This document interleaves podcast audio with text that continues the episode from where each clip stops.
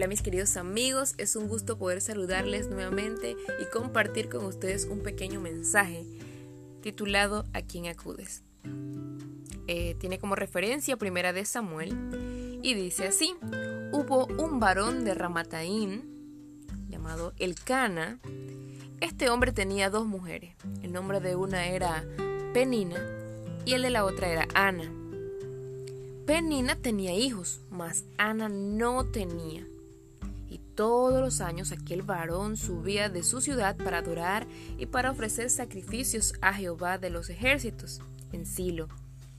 Cuando llegaba el día en que, en que él, el Cana, ofrecía sacrificios, daba penina a su mujer y a todos sus hijos y a todas sus hijas, a cada uno su parte.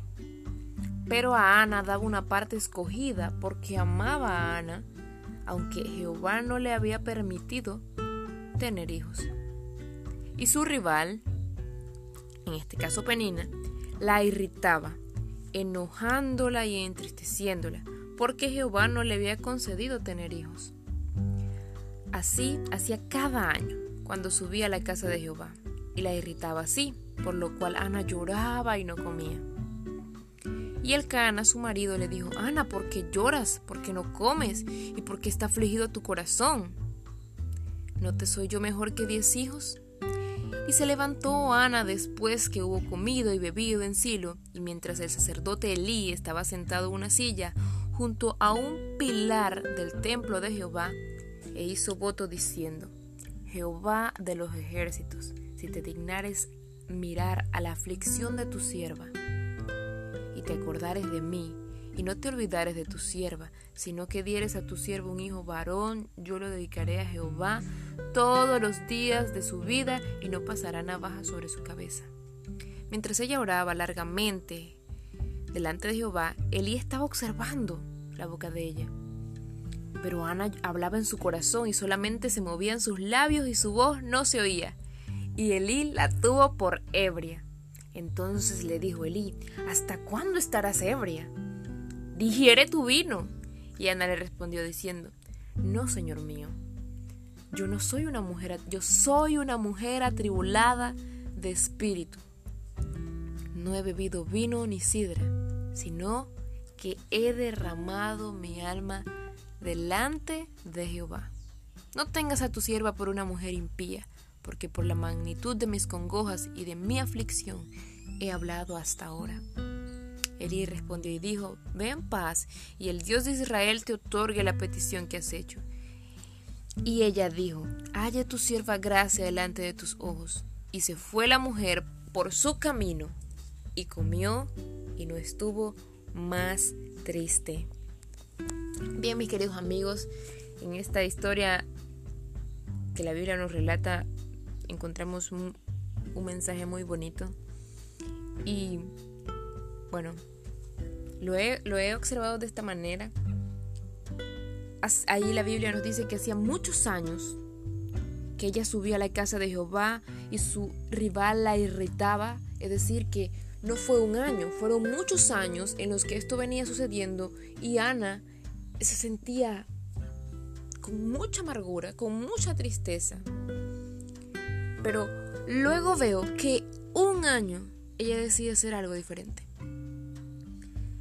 ella decide derramar su alma delante de Jehová.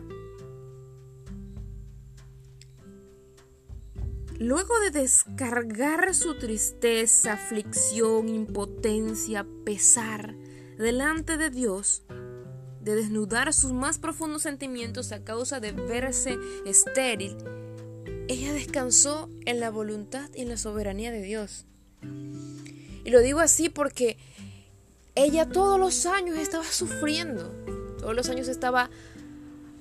Veía que Penina tenía hijos y ella no. Y eso le causaba amargura. Hasta que un año Ana decide actuar diferente.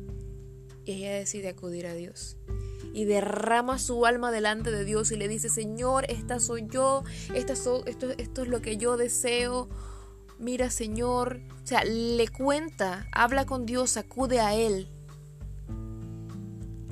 Cuando ella termina de hacer su oración, dice la Biblia que comió y no estuvo más triste.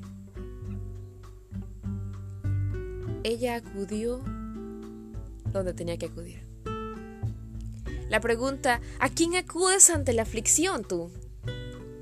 ¿A quién acudes cuando estás en situaciones que crees imposibles?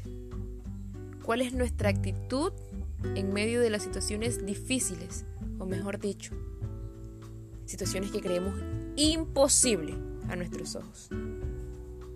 Sabes, es muy común que acudamos a la queja, al cuestionamiento de qué hemos hecho mal o por qué a mí.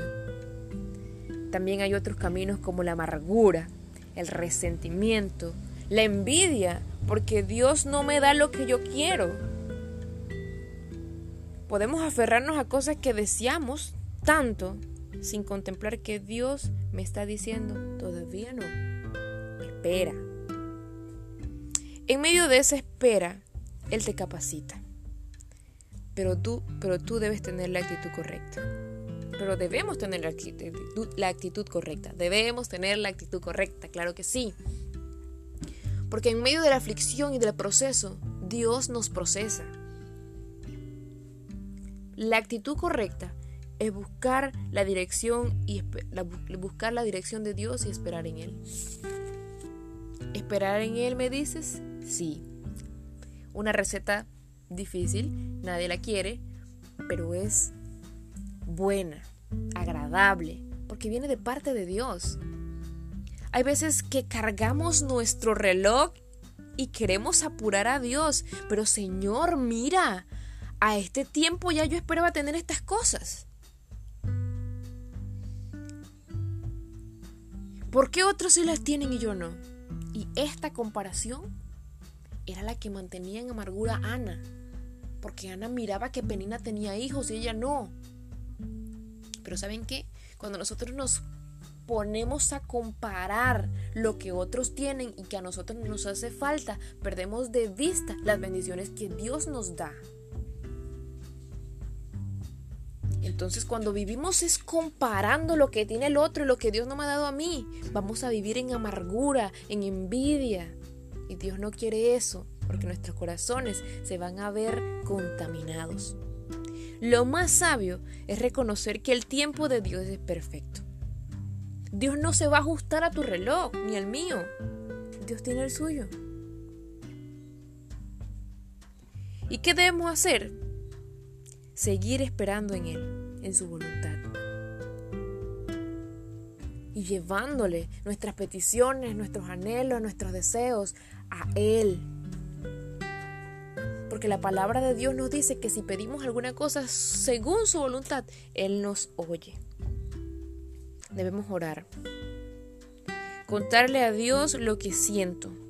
Pedirle por mis anhelos. Pero algo muy importante es aceptar su voluntad.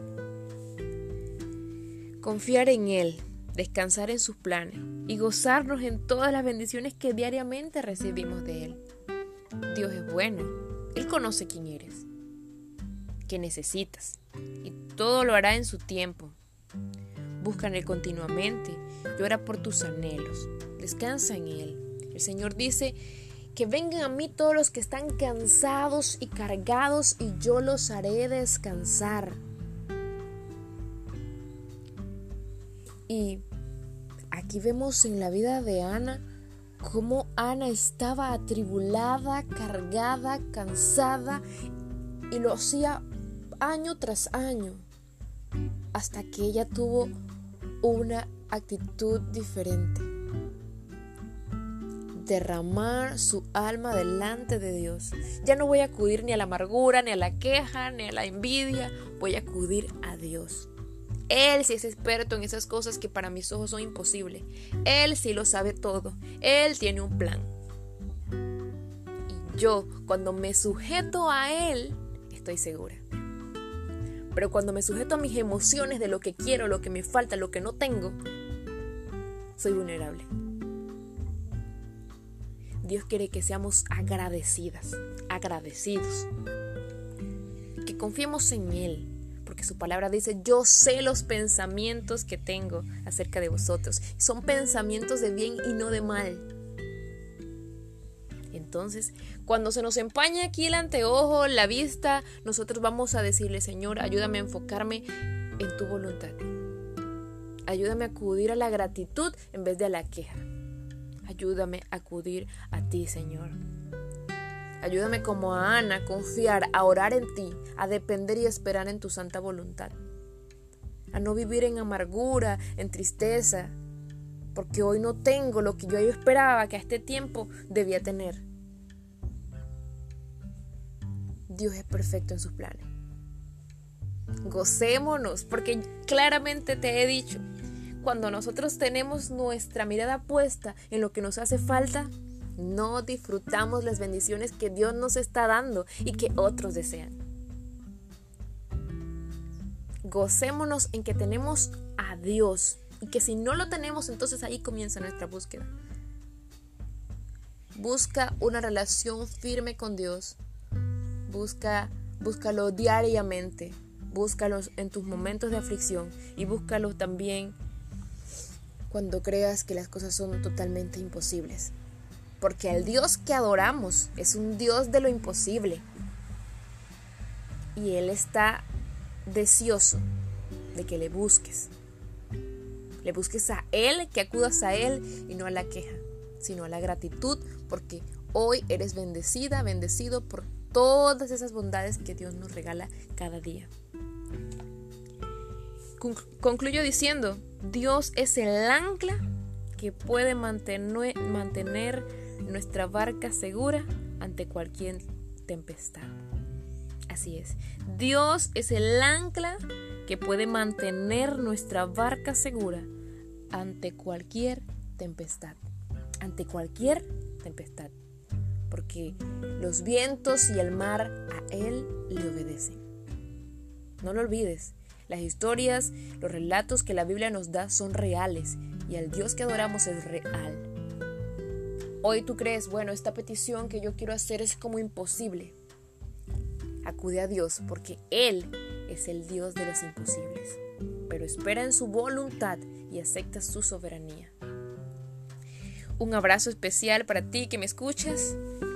Que el Señor conceda las peticiones de tu corazón según tu voluntad, pero mientras espera, acude a la gratitud, a la oración y búscalo siempre a Él. El Señor te bendiga.